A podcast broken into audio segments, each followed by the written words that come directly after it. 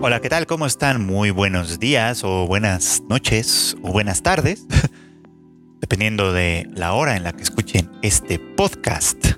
Bienvenidos a una emisión más de Anime al Diván, un podcast de Tadaima, en el que su servidor, Freud Chicken, dedica un ratito a platicar con ustedes sobre lo que hemos visto, sobre lo que ha parecido interesante de la temporada de anime actualmente.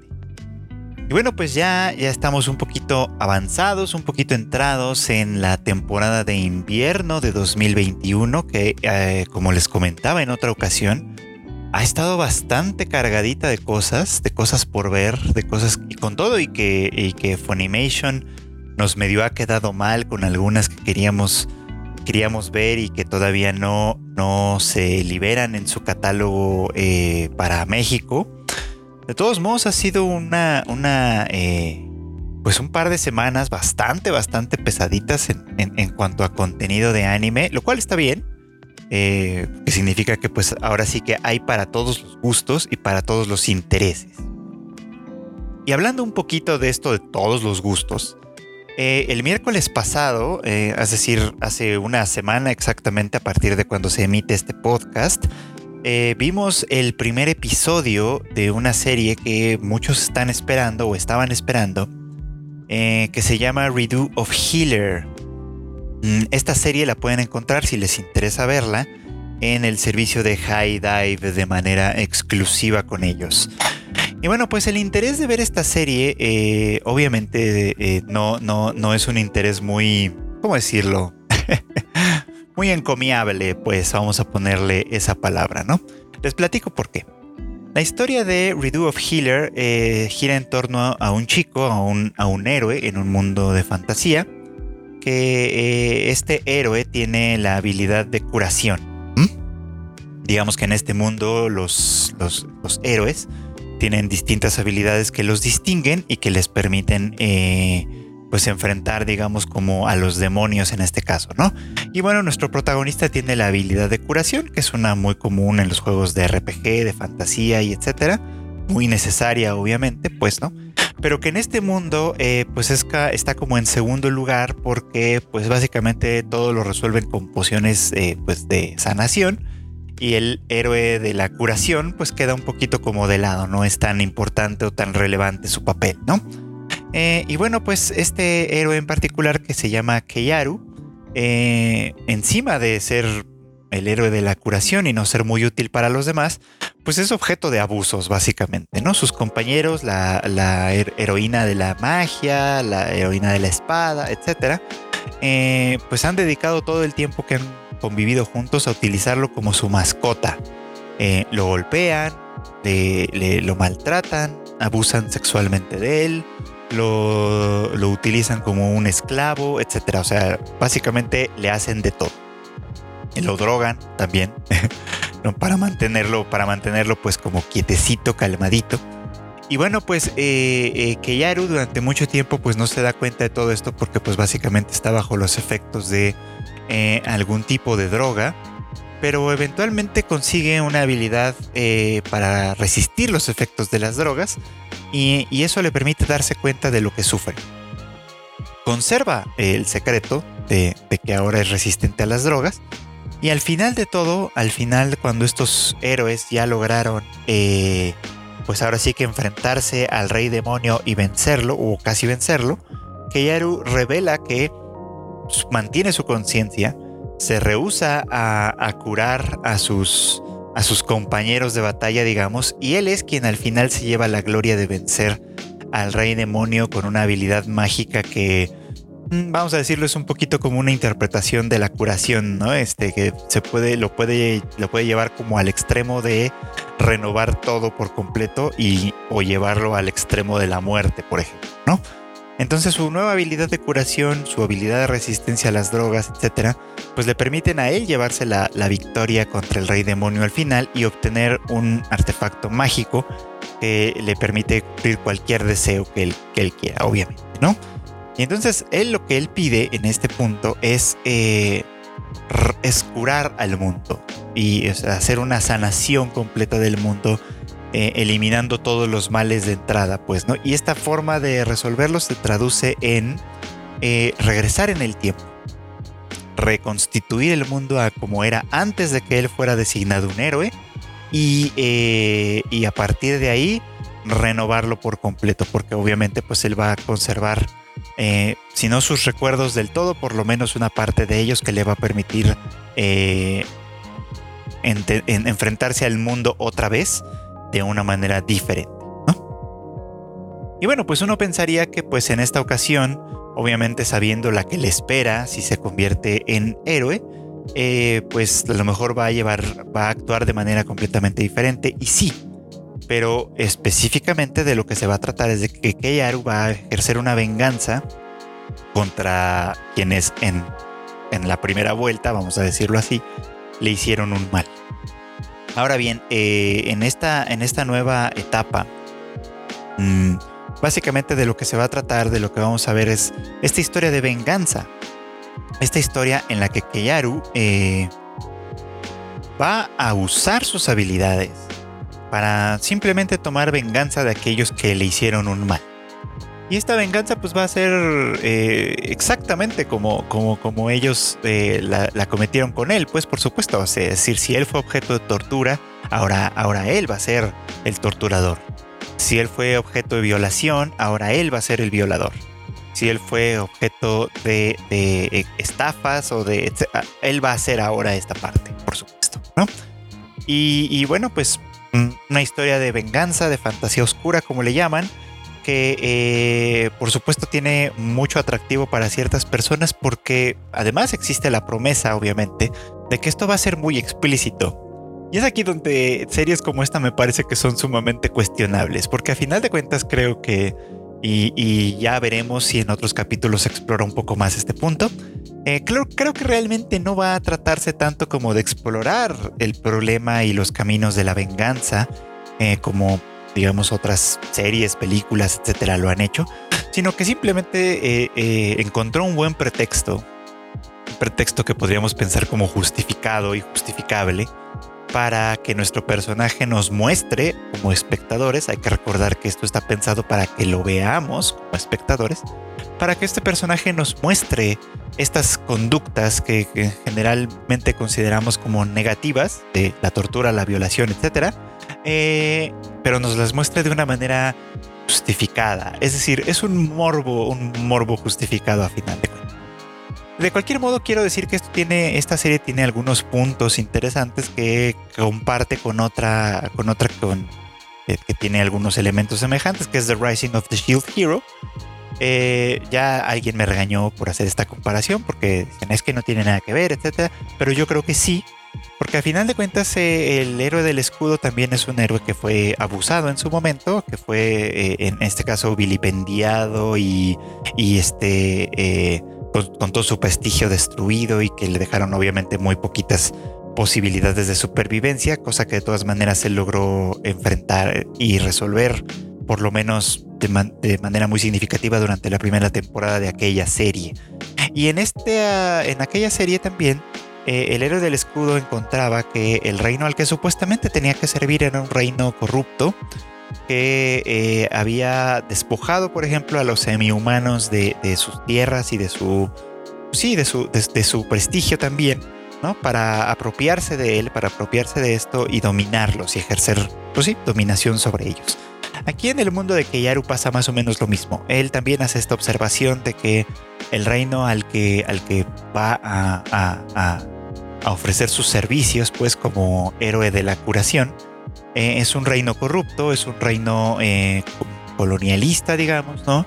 Que básicamente pues no quiere tanto liberar al mundo de un mal como los, los demonios, por ejemplo, como simplemente hacerse con el poder y con el control total que les permita hacer pues básicamente lo que les dé la gana, ¿no?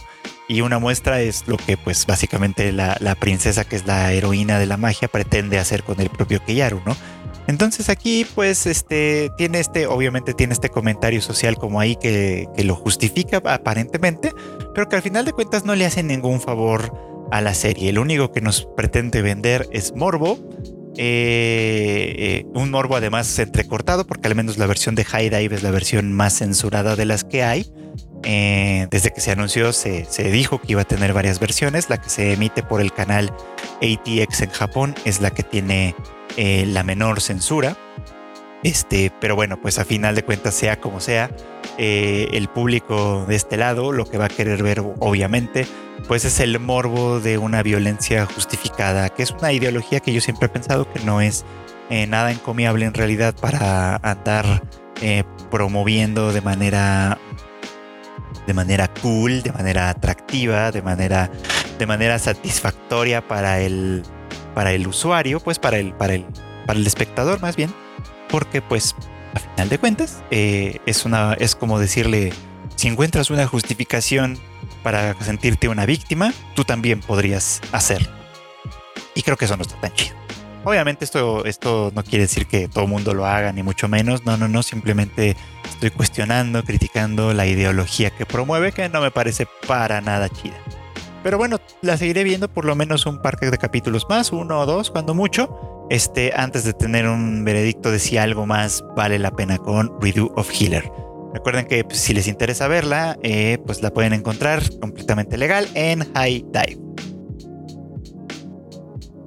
Que hablando de venganzas, pues la que, la que también está recorriendo ese territorio, ese, ese terreno discursivo, es la temporada final de Attack on Titan, que en el pues, capítulo más reciente que se emitió el domingo pasado, vimos ya, eh, pues ahora sí que la continuación de aquella conversación que había tenido Eren con Rainer, que había sido interesante desde ese punto de vista, ¿no? En el cual eh, Eren eh, de alguna forma había seguido los pasos que había seguido Rainer también.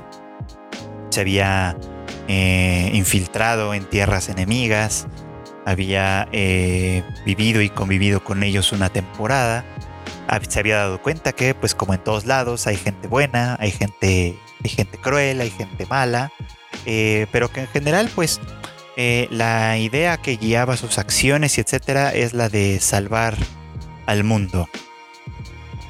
Y, bueno, pues este inmediatamente después vimos que pues el capítulo anterior, no el de este domingo, sino el anterior, se había quedado en que Eren, eh, pues ahora sí que activaba su poder como el titán de ataque. Este se comía a, a, Tybur, el, pues el líder, digamos, de la familia Tybur, que era la custodia del, del titán eh, martillo de guerra. Y, pues hasta ahí, ¿no? Más o menos. Nosotros sabíamos que el titán martillo de guerra no era Tybur per se, sino que obviamente pues estaba eh, cubriendo a alguien más. Y pues sí, efectivamente, esta, esta persona, una chica de la familia, de la familia Tybur, revela que tiene ella el poder del titán martillo de guerra, ¿no? Y bueno, pues empezamos a ver entonces, pues, la batalla, ¿no? Obviamente Eren aprovecha la oportunidad pues, para, para matar a cuantos le son posibles de los altos mandos militares de Marley. Eh, en el proceso obviamente se lleva sin fijarse mucho en ello a muchísimos civiles, a muchísimos eldianos que forman parte, pues digamos, como de este, de, este país también, etcétera, niños, etcétera. En fin, es una cosa como bastante, bastante cruel que obviamente tiene el propósito de recordarnos aquella primera, aquella primera invasión de titanes en, la, en las islas, pues, ¿no? Que ocasionó exactamente el, mismo, el mismo efecto, pues, ¿no? Muerte de niños, de civiles, el hecho de que Eren tuviera que ver a su madre ser devorada por, por un titán en frente de sus, ojos, tal cual. Este. Y bueno, pues digamos que aquí lo que estamos viendo, pues es un poquito como la retribución, la, similitud exacta, pues, ¿no? En ese, en ese sentido. Eh, lo que estuvo interesante fue, pues, poco como la escena de batalla entre Eren y el titán martillo de guerra, que la verdad es que estuvo chida. Siempre eh, ha sido una de las grandes virtudes de Attack on Titan, sus escenas de, combate. Eh, aquí obviamente pues creo que, bueno, si me leen en Twitter habrán visto que pues de pronto me parece que la manera en la que se resuelve todo este asunto es medio cuestionable, es medio como suele ser con Attack on Titan, que las cosas suceden más por, por efecto de, del plot, del argumento, de lo que nos quiere mostrar eventualmente que porque sean eh, verosímiles necesariamente. Es decir, por ejemplo, este, sí toman mucho cuidado en apresar a, Porco y a, y a Pic para que no eh, eh, para que ellos no respondan como, como los con los con su poder de titanes, por supuesto. Pero pues literal nada más los echan a un pozo de donde bien fácilmente los rescatan, etcétera. ¿no? es como de ok, esta operación parece no estar tan bien pensada o tan bien llevada, o qué sé yo, si fuera algo más verosímil. Pero bueno, yo sé que el propósito de hacer las cosas de esa manera es darle más dramatismo más adelante, obviamente, porque seguramente vamos a ver a mucha de esta gente muerta en capítulos eh, más adelante, pero pues obviamente no tendría ningún sentido que se murieran así, porque la gente se sentiría estafada, ¿no? Lo que, lo que queremos es ver que se mueran de manera épica, que se mueran en medio de una batalla cruel y durísima y etcétera. Pero bueno, esas son las virtudes y no virtudes de Attack on Titan. Pero lo que iba a decirles un poco más era el tema de la venganza, que sigue siendo eh, el propósito de recorrer estos caminos en la temporada, en la temporada final, ¿no? Y creo que mi casa se lo dice muy claramente a Eren, ¿no? O sea, cuando, cuando le dice, mira, o sea, mataste civiles, mataste niños, mataste gente inocente, ¿no? Eh, esto ya no tiene vuelta atrás. Y Eren pues parece no reaccionar ante ello, ¿no? Como, como que él ya está en otro, eh, en otro canal, en un canal bien diferente al que, al que mi casa de alguna manera quisiera poder llevarlo. A mí mi casa siempre me ha caído bien, o sea, eh, eh, me, gusta mucho esta idea de la lealtad que tiene con él y con su familia, porque pues a final de cuentas salvaron la de ella, salvaron la vida de ella en su momento, han sido cercanos todo este tiempo, pero sí me, decepcionó y me entristeció mucho ver cómo, cómo, de alguna manera ella pues parece que va a estar dispuesta a seguirlo incluso más allá de sus propios, eh, pues de sus propios valores, de, las, de las propias ideas que ella sostendría si tuviera un poquito más de personalidad, pues no, y no fuera nada más un, un, elemento de batalla, por supuesto, ¿no? Eso me parece un poquito triste, eh, claramente, ¿no? Pero aquí además el tema de la venganza que, que, que así como está aquí, está en la serie de las que les hablaba anteriormente, Redo of Killer, eh, el tema de la venganza aquí pues es exactamente el mismo, ¿no? Como que el ciclo no se acaba porque quienes están involucrados en ellos no, deciden acabarlo, no, no, no, se deciden a terminar con este ciclo, con este ciclo de guerra, pues, ¿no? Eh, y, es como una justificación, creo yo que eh, mm, conformista quizá, eh, no, conformista tal vez no es la palabra, como una justificación muy simplona más bien, que tiene la misma simplificación, triste es decir esto, pero tiene la misma simplificación que tiene, que la tiene en la realidad, pues nuestro mundo está envuelto en guerras constantemente, muchas de ellas se justifican a partir de una venganza o de una retribución, eh, y, ahora veo lo que alguna vez me dijeron. Yo, yo desde el principio de esta temporada veía muchísimo los símiles con la Alemania nazi, eh, con Marley siendo un poquito como este el ejemplo, ¿no? Y, y, él con su respectivo gueto, eh, atacando a un pueblo considerado como demoníaco, etcétera, etcétera. Pero ya también comienzo a ver un poquito que esto no solo, no solo está inspirado en la Alemania nazi como tal, sino que también está inspirado de una manera eh, un poquito más sutil, pero de todos modos ahí presente en, la, en el nacionalismo y militarismo japonés, de, también del mismo periodo de, la Segunda Guerra Mundial. Que ustedes a lo mejor pues recordarán o sabrán que eh, eh, Japón y Alemania fueron aliados, fueron parte de las potencias del eje en ese, en ese periodo. Mm, y, bueno, esto es mucho más complejo que el hecho de ser aliados como tal, ¿no? O sea, Japón tenía sus propias razones, entre muchas comillas, para ejercer violencia y dominación con los países que tenía en, los alrededores, pues, ¿no? Y bueno, pues este, me parece ya entrever que, que también hay una justificación eh, por ese lado que está en el, en el cuento que nos pretende relatar Isayama. Vamos a ver a dónde lo lleva, por supuesto, pero por lo pronto lo que está haciendo a final de cuentas es darnos a entender que eh, pues la venganza lo justifica todo, pues, ¿no? O sea, que si te han hecho un mal, tú tienes todo el derecho de devolvérselos igual, independientemente de que en el proceso te lleves a gente inocente. Pero bueno, hay otra lectura por ahí que también me parece interesante y que se puede hacer de Attack on Titan y que creo que vale la pena también. Y es que a final de cuentas, eh, todos los países, colonialistas o no, imperialistas o no, eh, agresivos o no, puede ser que eh, eh, se justifiquen pensando que están haciendo lo correcto. Y más aún, lo más probable es que al interior de sus fronteras estén llenos de gente buena. Es decir, tanto, tanto la Inglaterra imperial como, como la corona española que tanto daño nos hizo en Latinoamérica, como este, los que ustedes quieran, eh, el pueblo azteca que tanta dominación ejerció con sus vecinos, etcétera, Seguramente estuvieron llenos de población buena en general, de gente, de gente que solo quería lo mejor para ellos mismos y para su gente y para su familia, que probablemente no pensaba mal de la gente de fuera, más allá de son los otros, ¿no? A los cuales hay que mantener con, con, con, eh, con el ojo bien puesto, ¿no? Para que no nos hagan daño que si ejercemos violencia sobre ellos es precisamente de una, una prevención contra el mal que podrían hacernos a nosotros, etc.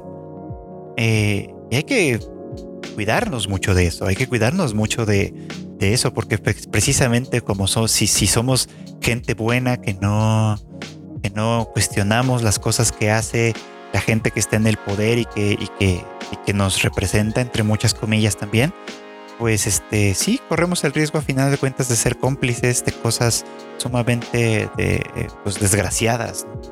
Eh, y bueno, aunque esto es un tema mucho más complejo, que, no tiene tantísimo que ver con este asunto, creo que también es una, una lectura que se puede hacer de Attack on Titan. Y pues esto está interesante, vamos a ver también a dónde nos lleva. Eh, si no están viendo Attack on Titan y si les interesa verla, pues ya saben, pueden encontrar todas las temporadas en Crunchyroll y me parece que ya también está siendo agregada a Funimation. Así que pues ahí están dos opciones para ver esta serie de la que todo el mundo, incluido yo, estamos hablando. Y bueno, pues para ampliar un poquito más este, este tema, esta, esta cuestión, eh, Creo que vale la pena hablar también de lo que ha estado pasando en la segunda temporada de The Promised Neverland, que también se estrenó en esta, pues en esta temporada, en este invierno. Esta la pueden ver en Funimation, la segunda temporada, aunque la primera está disponible en Crunchyroll y me parece recordar que también en Netflix, por si, por si no la han visto. Pero les platico un poquito, ¿no? Eh, la primera temporada de The Promised Neverland eh, consistía en este grupo de chiquillos, de niños que vivían en un orfanato llamado Gracefield, que eventualmente descubren que eh, en realidad no son, no son huérfanos, por así decirlo, y que su, el lugar en el que viven no es un orfanato, sino una granja, que ellos son el ganado, digamos, ¿no? Que se le va a dar de comer, que se le va a alimentar a unos demonios toda la primera temporada vimos a estos niños eh, planeando y, desarrollando eh, acciones con la finalidad de escapar de la granja, ¿no? Y de encontrarse con las personas que suponían que se encontraban fuera de este lugar eh, para, pues, a final de cuentas estar a salvo, ¿no? Es una serie bastante interesante, bastante, mm, digamos, como emocionante también que tiene muchos momentos como de misterio. en fin, tiene muchos elementos que la hacen eh, increíble, que me parece, me parece fenomenal. Hay que decir que es un tanto inverosímil en términos generales también, porque pues a final de cuentas son niños que, que son muy, muy inteligentes, pues, ¿no? Pero que resuelven cosas que pues si fueran niños como de verdad, la verdad es que sí estaría muy, muy complicado que lo lograran. Pero bueno, Mm, pensando en que no tienen como más superpoderes que una superinteligencia y una voluntad de hierro, pues estos niños logran escapar, por lo no todos, pero sí una buena cantidad de ellos logran escapar de la granja y, enfrentarse a un mundo por completo desconocido, que es donde la segunda temporada nos empieza a llevar. Ahora, en el primer capítulo pues, los vimos huir de los demonios que empezaron, por supuesto, a hacerles, a perseguirles en primer lugar y viendo y ver cómo de alguna manera en, en un terreno completamente desconocido, sin saber a dónde ir y a dónde moverse y cómo y, qué cosas eran seguras y qué cosas no lo eran, pues la verdad es que sí se encontraban en una situación de mucho mucha pérdida posible, por supuesto, ¿no? Y, y iban a ser devorados si no son rescatados por fortuna por otro par de personajes a quienes ya conocimos un poco más en este, en este capítulo, en el capítulo de esta semana. Los personajes en cuestión son un par de demonios, que, lo cual también es bastante interesante. Que les dicen, bueno, nosotros no comemos eh, carne humana, comemos, consumimos cualquier otra cosa, pero no carne humana. Por motivos religiosos, además. Cosa que de entrada creo que no queda tan clara, pero lo, interesante de aquí es que estos demonios les revelan una historia que se ha contado durante muchísimo tiempo en, este mundo en el que pertenecen estos chicos, ¿no? Y es la historia de que, eh, de que pues, de cómo existen, de que por qué existen las granjas, ¿no? Y cuál es su propósito, pues. La historia que les platican es una muy interesante de, de cacería, digamos los demonios y los humanos convivieron en el mundo, digamos, durante mucho tiempo. Se, cazaban unos a otros y había, por así decirlo, un balance. Hasta que llegó un punto en el que los humanos eh, empezaron a superar a los demonios en, número y la cosa empezaba a ser muy, este, pues sí, muy desigual, ¿no?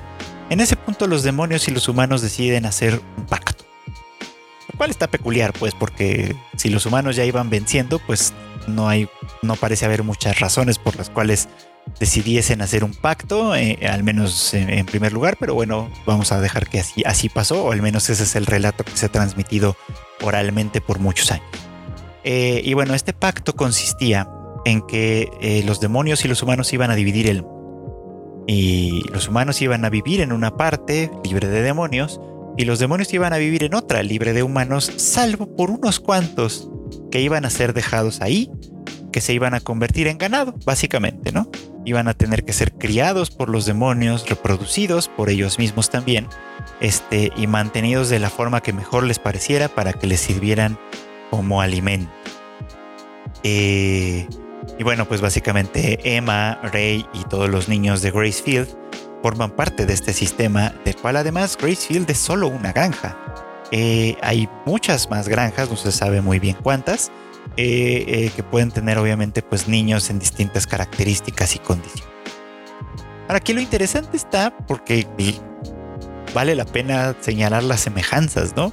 O sea, aquí también estamos hablando nuevamente de muros que separan, de muros que dividen a unos de otros de prisioneros que no saben que son prisioneros en un momento dado hasta que lo descubren. Pero aquí el tratamiento es completamente distinto. Aunque combatir a los demonios es una necesidad para Emma, Rey y, todos los demás niños, Rey y, y, ellos no están buscando venganza per se, no es su objetivo final. El objetivo final que ellos persiguen es la liberación, la libertad. Fíjense cómo ese es un cambio discursivo radical en un, en un, eh, en un, contexto muy, muy semejante al de Attack on Titan, ¿no? O sea, estábamos hablando también igual de una población eh, que vivía detrás de, grandes murallas, ¿no? Que podía vivir más o menos feliz, quizás siempre soñando con un mundo exterior en el cual las cosas iban a ser mejores, etcétera, ¿no? Y que en cuanto descubren que en realidad son eh, prisioneros y no, y no, y no, este, y no simplemente están a cuidado por su seguridad, etcétera, eh, su perspectiva cambia por completo, ¿no? Entonces el interés de, Emma es liberar a su, a su familia, a quien ella siente como su familia, sus hermanitos, todos los demás niños que conviven con ella en Gracefield, eh, y, darles la oportunidad de vivir una vida mejor, una vida en libertad, una vida más larga incluso, una vida que, les permite experimentar distintas cosas y etcétera, ¿no? Su lucha es por la libertad a final de cuentas, ¿no? Eh, no, una venganza. El combatir a los demonios es una necesidad, insisto, ¿no? Pero el objetivo no es ese. El objetivo no es, ah, pues ahora va la nuestra. Ahora vamos a encerrar a los demonios en las granjas y nosotros nos vamos a alimentar de ellos. No, no, no, no, no. Eh, eh, esta es una lucha por la libertad y en ese sentido está muy, muy bien, muy interesante que esto se desarrolle de una manera completamente diferente, pues, ¿no? Vamos a ver también a dónde lo lleva, pues, ¿no? Porque desde de entrada se sobreentiende que esta no es una lucha sencilla.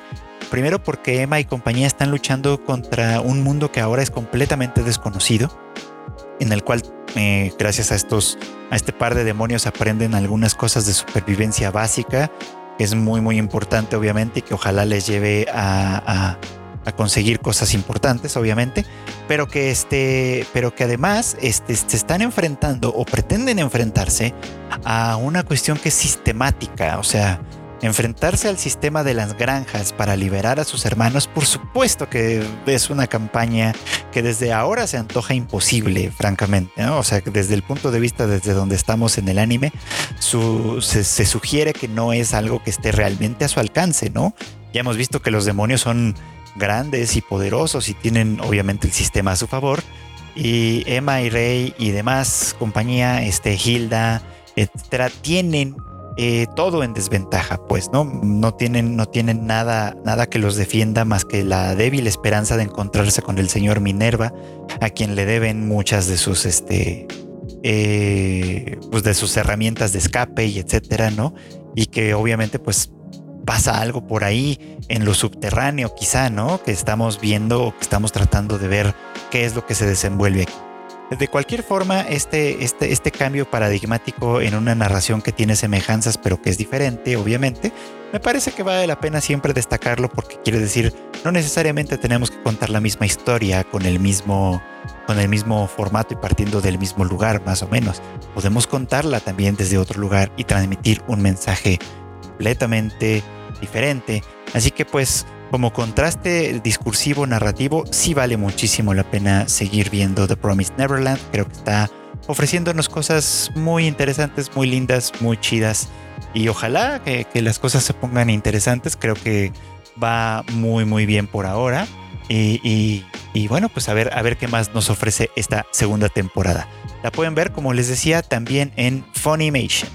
Y bueno, pues aunque más tarde tocará ver el nuevo capítulo de la temporada de Re Zero, en el momento en el que estoy grabando este podcast, todavía vamos a hablar del de la semana pasada. Es que este podcast sale los miércoles y Re Zero también sale los miércoles. Entonces, este, eso nos complica un poco porque siempre vamos a ir un poco atrás probablemente de lo que ustedes ya vieron.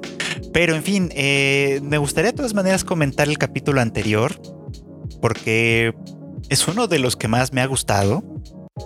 Mm, independientemente de todo lo que, de todos los, eh, defectos que de pronto tiene Red Zero como, como, como serie, es un poco confusa, hay que decirlo, ¿no? Red Zero de pronto sí es un poco como confusa entre cuáles son los personajes, los complots que hay alrededor, cuáles son los objetivos que persigue cada uno.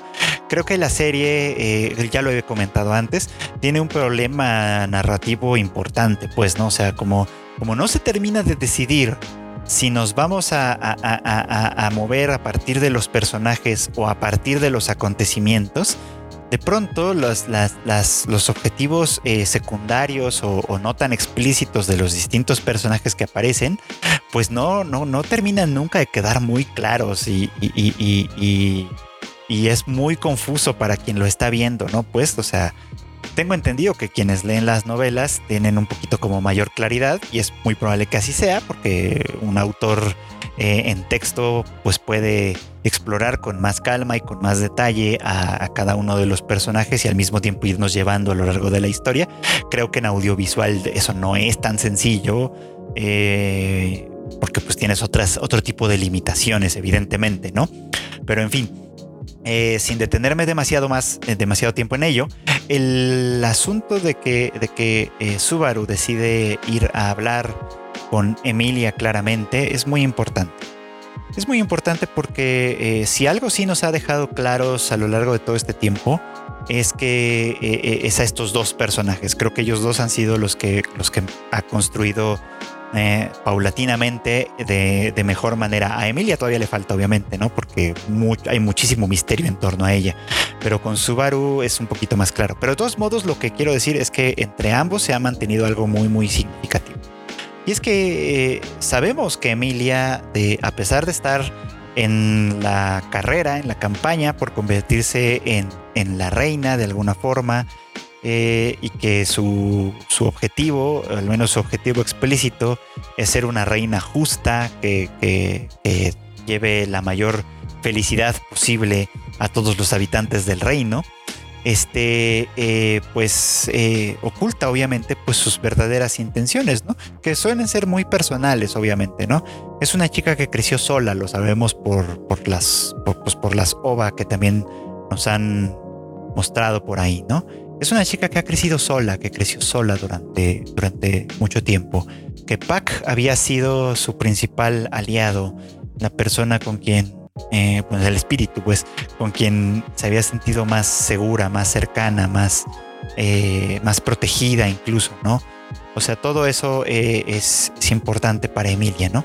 Y que Subaru también había estado formando parte, pues, ¿no? De esta, pues, de esta, este séquito que se le acercaba y que la hacía sentir bien, que la hacía sentir segura, que la hacía sentir, pues, pues sí, cercanía a final de cuentas, ¿no? Eh, con sus, con sus dificultades, con sus problemas, pues, ¿no? Pero la relación con Subaru de alguna forma sí había sido, había, se ha ido convirtiendo en algo muy significativo y muy importante para ella, ¿no? Algo que le da algo de seguridad, un poco de seguridad en sí misma, pues.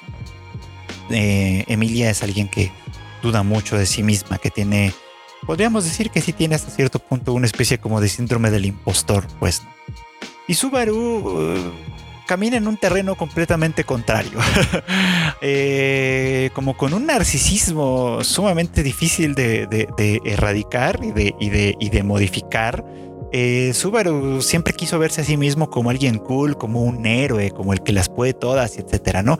Y ha pagado con sangre y con dolor eh, ese, esa, esa, forma de, de ser, ¿no? Y a mí siempre me he enojado mucho no, no, no, no tengo el menor reparo en decirlo. A mí siempre me ha enojado mucho que este, que, que, no parezca aprender rápidamente de esos errores. Es como tú, o sea, después de todo lo que te pasa y sigues sin aprender, es como a mí me parecía inaceptable. Pero bueno, a partir de la temporada anterior ha ido aprendiendo, obviamente, que, ser un héroe es, mucho más que aparentar ser un héroe. Ser un héroe es actuar, pero actuar con conciencia. Eh, ser un héroe es, es este, aceptar las implicaciones de lo que, de lo que te cae, ¿no? Aceptar las implicaciones de lo que, de, lo que estás haciendo, ¿no? Y, sobre todo actuar no, por voluntad, no por beneficio propio, no por imagen propia, actuar eh, por aquellas personas o aquella persona por la que estás siendo un héroe, que es una distinción importantísima, o sea, importantísima de verdad. Y él lo ha ido aprendiendo, lo ha ido aprendiendo bien, creo yo que lo ha ido superando de buena manera. Y, bueno, pues este, llegamos a este punto, ¿no? En el que, en el que ambos, ambos desarrollos de personaje colisionan. Y él tiene que ir a decirle a Emilia que él confía en ella, que él cree en ella, que él cree que ella puede superar el obstáculo que está haciendo el santuario, que, que, que, tiene plena confianza en que ella va a saber qué hacer, en que ella puede remediarlo, ¿no? Y ella le cuestiona algo que es muy interesante, que es como, como, ¿por qué crees en mí? O sea, ¿qué te lleva a creer en mí? ¿No? O sea, esto es absurdo. Y él le dice, pues es que es el amor, es el amor que siento por ti lo que, lo que me hace creer en ti, ¿no? Y, la discusión es interesante, es emotiva, es muy, muy, muy linda y todo, pero a final de cuentas subraya algo que una, una, antigua amiga me dijo alguna vez y, que, y que desde ese tiempo pues creo que ha sido una de las banderas que he sostenido yo también porque me parece que es muy, muy significativo. Y que es un, algo que tiene que ver con la naturaleza del amor a veces pensamos que el amor es algo que tenemos que ganarnos, que el amor es algo que se tiene que merecer, que se tiene que, que, que, uno tiene que ser digno del amor, ¿no? Y en realidad no es eso. En realidad eh, el amor, si, si fuera un asunto de merecimiento, de merecerse, este, nadie sería merecedor de amor, así, nadie, absolutamente nadie porque todos somos eh, malas personas hasta cierto punto. Ajá.